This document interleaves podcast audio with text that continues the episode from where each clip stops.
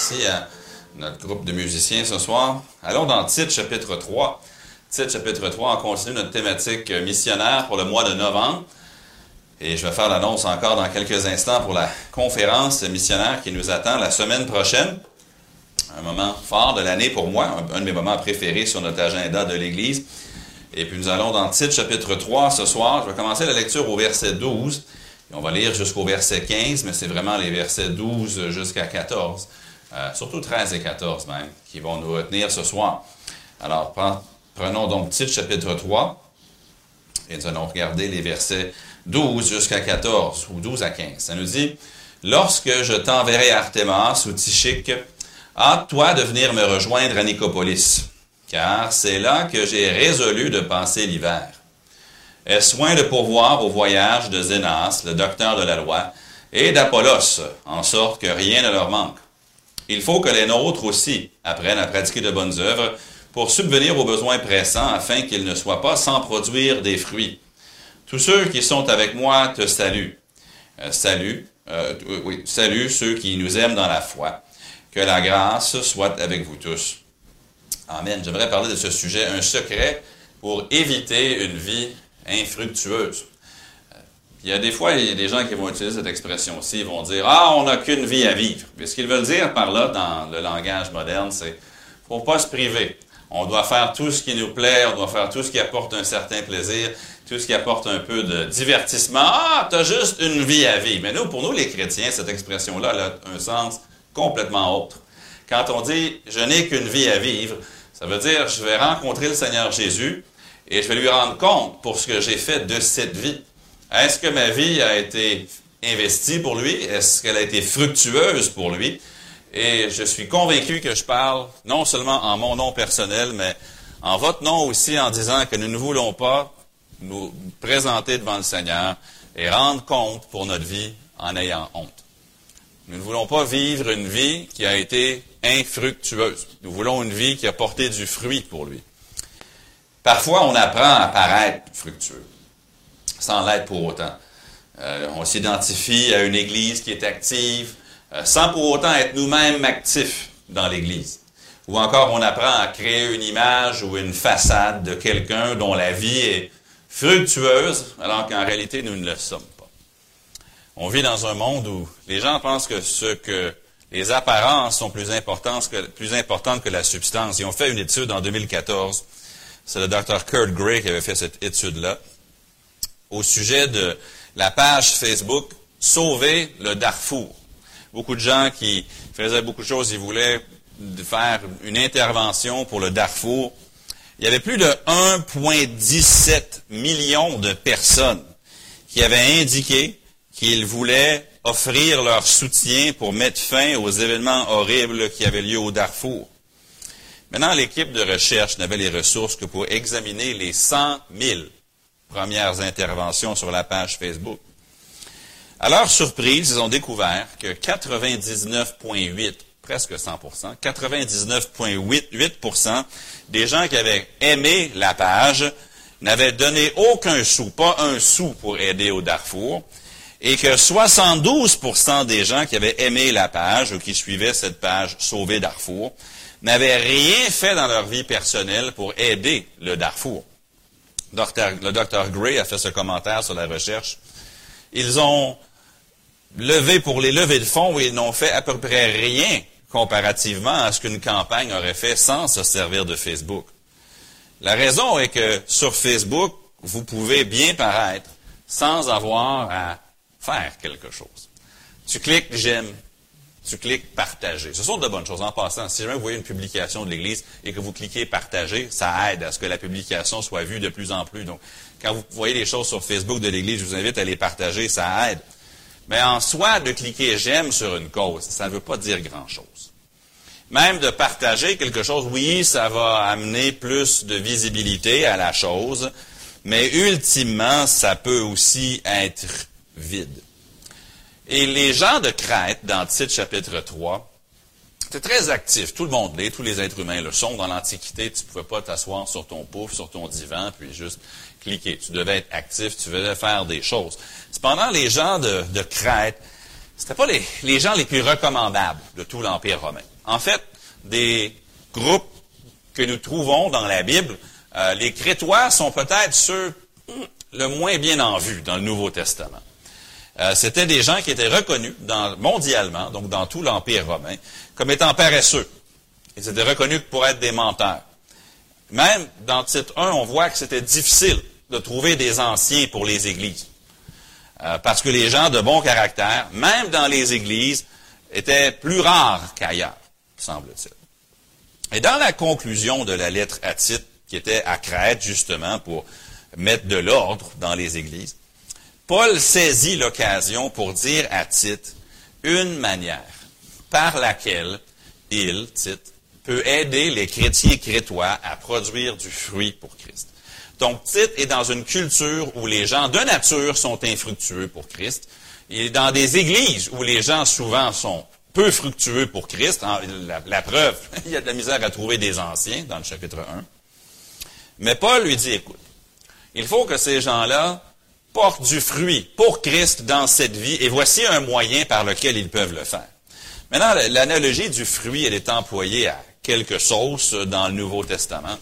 Euh, le mot fruit, ça parle d'un produit.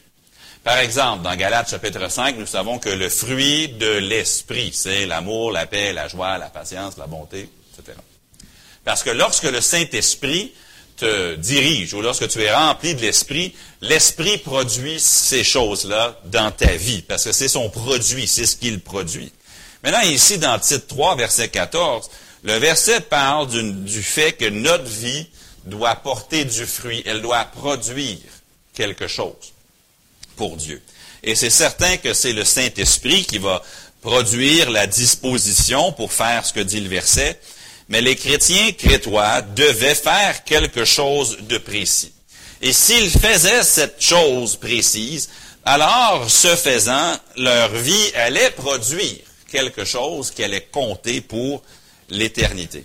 Dans le fond, Paul leur donne un secret pour éviter une vie infructueuse.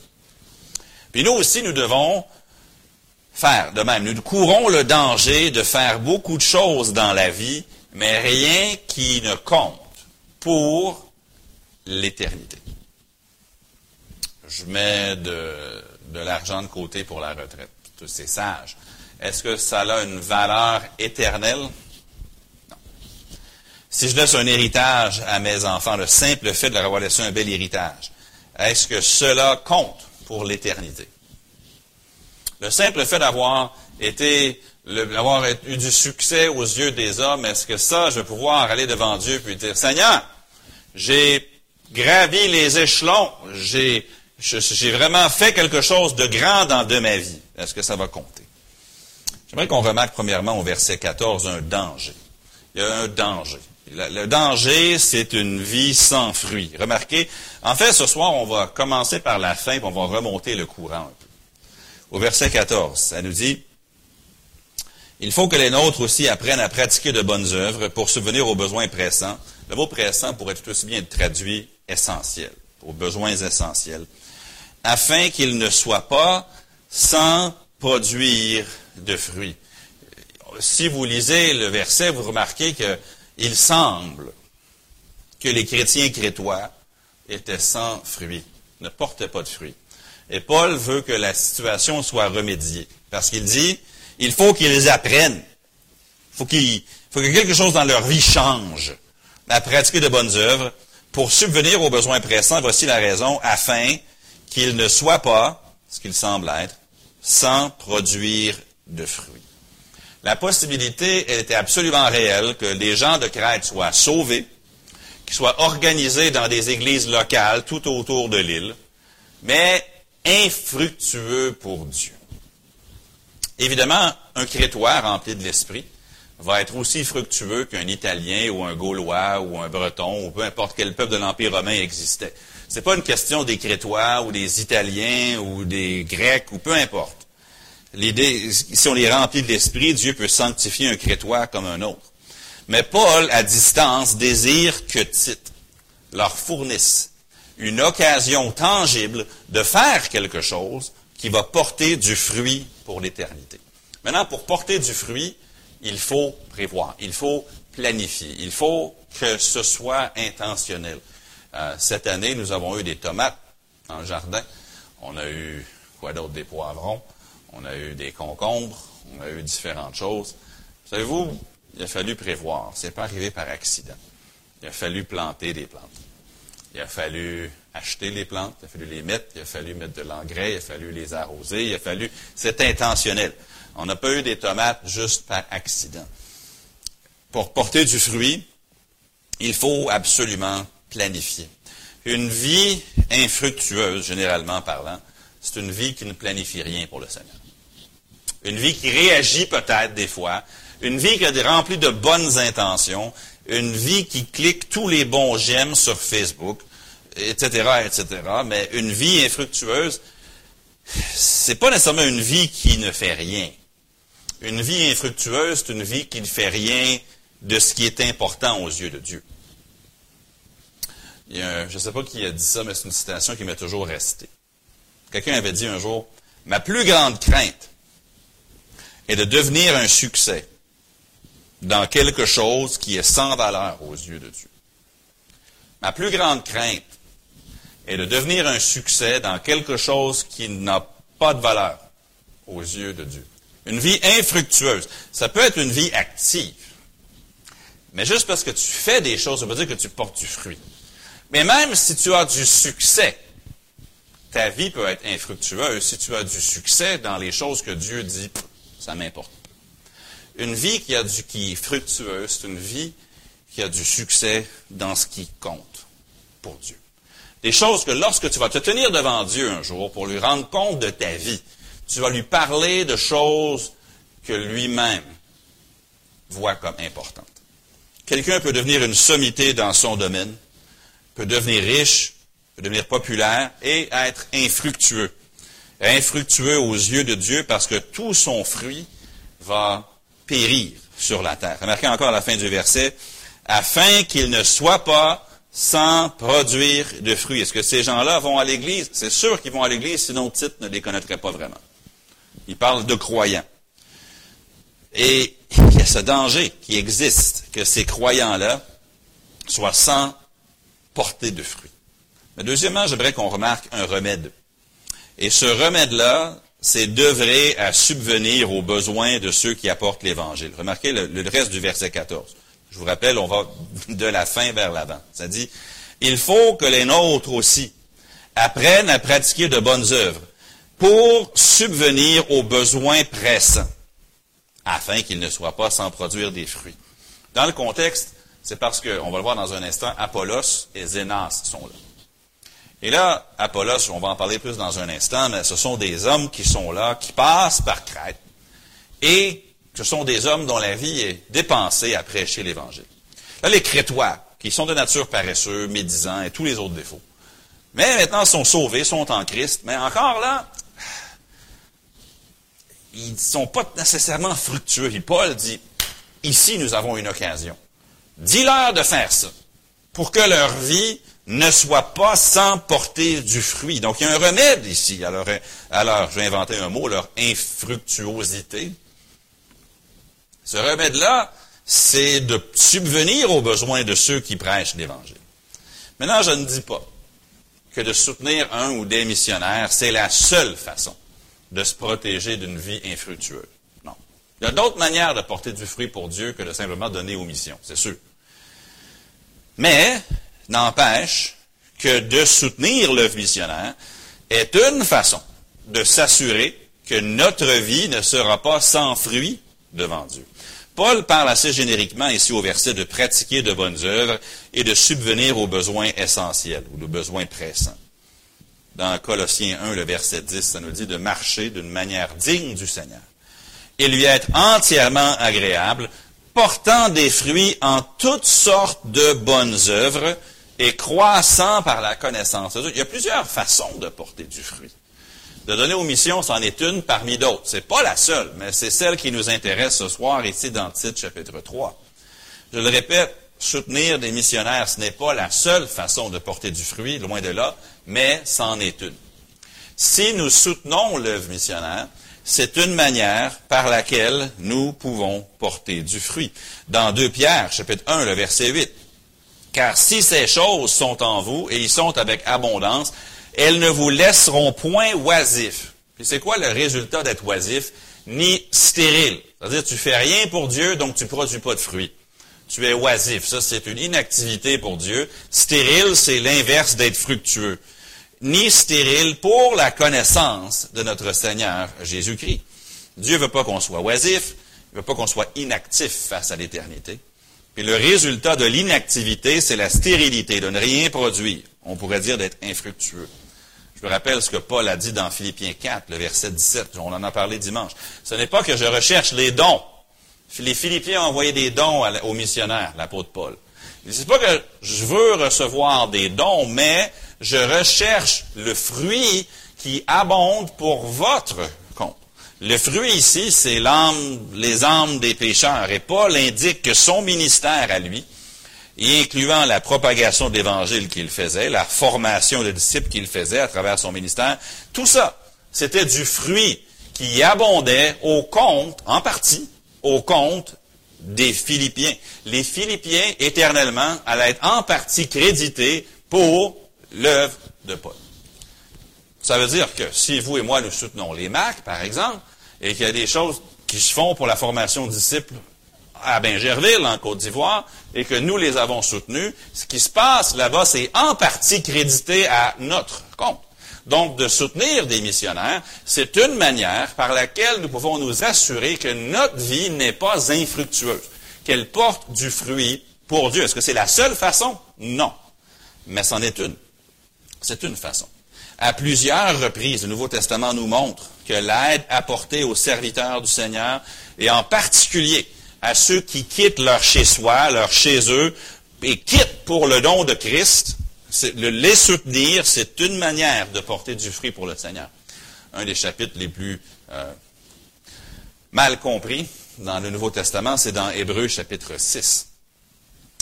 Malheureusement, le début du chapitre est souvent utilisé par certains pour enseigner qu'on peut perdre son salut. C'est faux. C'est de prendre les versets hors contexte. Mais remarquez ce que ça dit par après.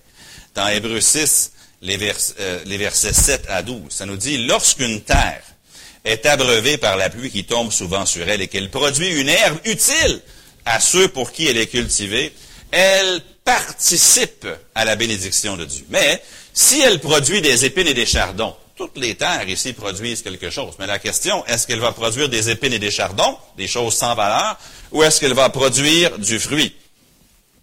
Si elle produit des épines et des chardons, elle est réprouvée et près d'être maudite, et on finit par y mettre le feu.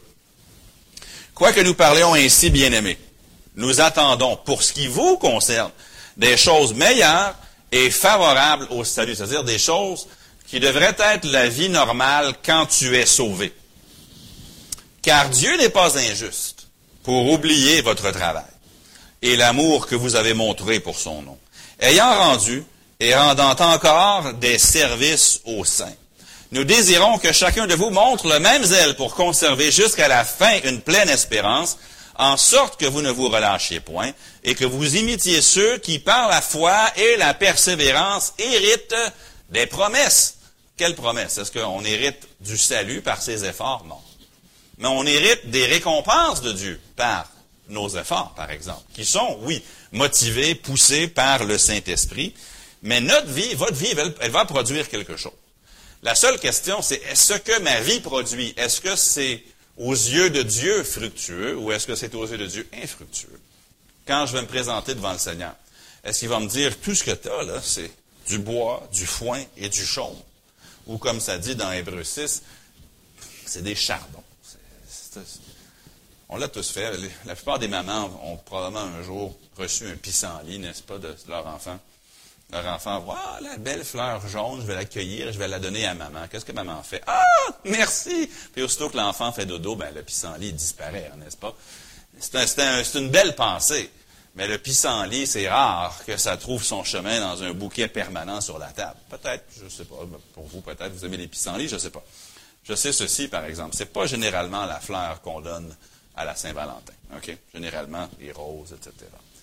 De la même manière, notre vie peut produire quelque chose, puis on va le présenter à Dieu, puis Dieu va dire C'est ça que je voulais.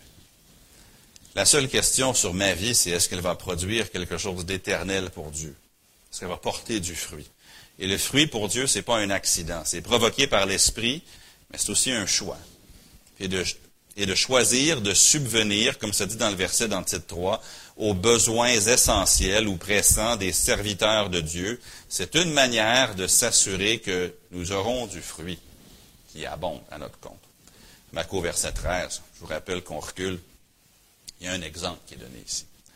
Un exemple de pourvoir pour ceux qui sont devant nous. Remarquez au verset 13, ça dit Aie soin de pourvoir au voyage de Zénas, le docteur de la loi, et d'Apollos, en sorte que rien ne leur manque. Toute la discussion ici provient d'un fait, d'une belle occasion qui était devant Tite, qui était devant les Crétois. Il y avait deux hommes de Dieu qui étaient là, chez eux, qui voyageaient pour le ministère du Seigneur. Zénas, on ne le connaît pas tellement, ça nous dit que c'est un docteur de la loi, donc c'est un expert de l'Ancien Testament. Le deuxième, on le connaît un peu plus, c'est Apollos. Apollos, je ne vais pas les lire, là, je vais les mettre à l'écran. Dans Actes chapitre 18, les versets 24 à 28, on trouve que Apollos est un juif d'Alexandrie, qui était éloquent. Il connaissait très, très bien les Écritures. C'est sûr qu'Aquilas et Priscille l'ont pris de côté pour lui expliquer qu'il n'y avait pas juste le baptême de Jean dans les Écritures, qui ont exprimé, qui donné plus exactement la voix du Seigneur. Mais à la fin, ça dit, quand il fut arrivé, il se rendit par la grâce de Dieu très utile à ceux qui avaient cru car il réfutait vivement les Juifs en public, démontrant par les Écritures que Jésus était le Christ. Qu'est-ce qu'il fait Apollos dans la vie? On sait qu'il est à la Corinthe, n'est-ce pas? Parce que les Corinthiens, tu avais un groupe dans l'église de Corinthe qui disait, nous, nous sommes d'Apollos. Donc, il est à Éphèse, il est à Crète, dans le titre 3, il est à Corinthe, il se promène, Apollos. Clairement, Zénas voyage avec lui. Est-ce que c'était un peu comme Paul et Silas? Je sais pas. Mais je sais ceci. C'était des hommes qui étaient en transit pour prêcher l'Évangile. Il semble, si Zénas est un docteur de la loi, il semble que c'était, ils avaient un ministère précis auprès des Juifs, mais dans, dans un sens comme dans l'autre, Paul leur dit, assurez-vous que rien ne leur manque. En d'autres mots, soutenez-les, aidez-les. ensuite, il dit en passant, il faut que les nôtres aussi apprennent à pratiquer de bonnes œuvres pour subvenir aux besoins pressants. Besoins de qui? Dans ce cas ici, de Zénas et d'Apollos. Pourquoi? Afin qu'ils ne soient pas sans produire de fruits. Donc, vous et moi, lorsque nous soutenons l'œuvre missionnaire, oui, c'est passer notre mission de faire des disciples, c'est certain. Mais aussi, il faut qu'on comprenne, qu'on comprenne que lorsqu'on a une conférence missionnaire, oui, c'est parce que notre mission, c'est de faire de toutes les nations des disciples. Il y a quelque chose d'un peu plus personnel là-dedans aussi. Oui, votre mission, c'est de faire des disciples, comme moi, comme tout le monde.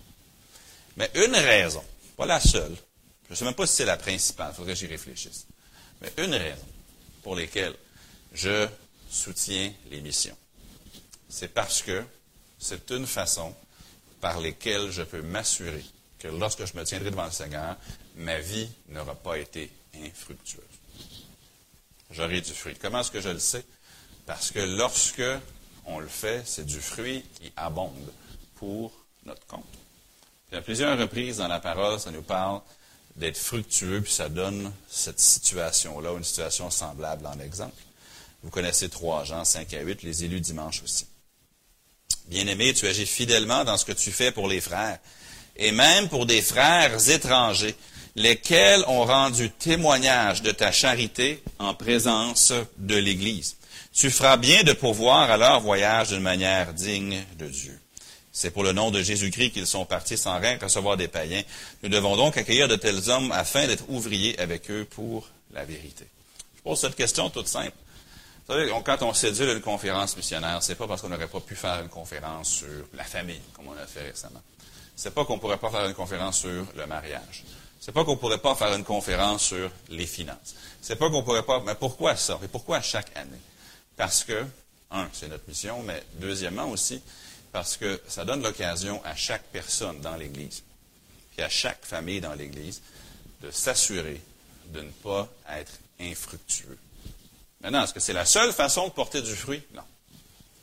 Mais c'en est une bonne. Sam Dury, c'est un pasteur retraité de 77 ans. Il aurait pu passer sa retraite très confortablement. Mais au lieu de simplement se la couler douce, M. Dury, il construit des cabanes pour oiseaux, des petites maisons pour les oiseaux, pour soutenir un séminaire à Moscou. Il prend quatre heures par jour à planifier, scier, sabler, percer, coller et clouer des piquets de clôture dans son garage.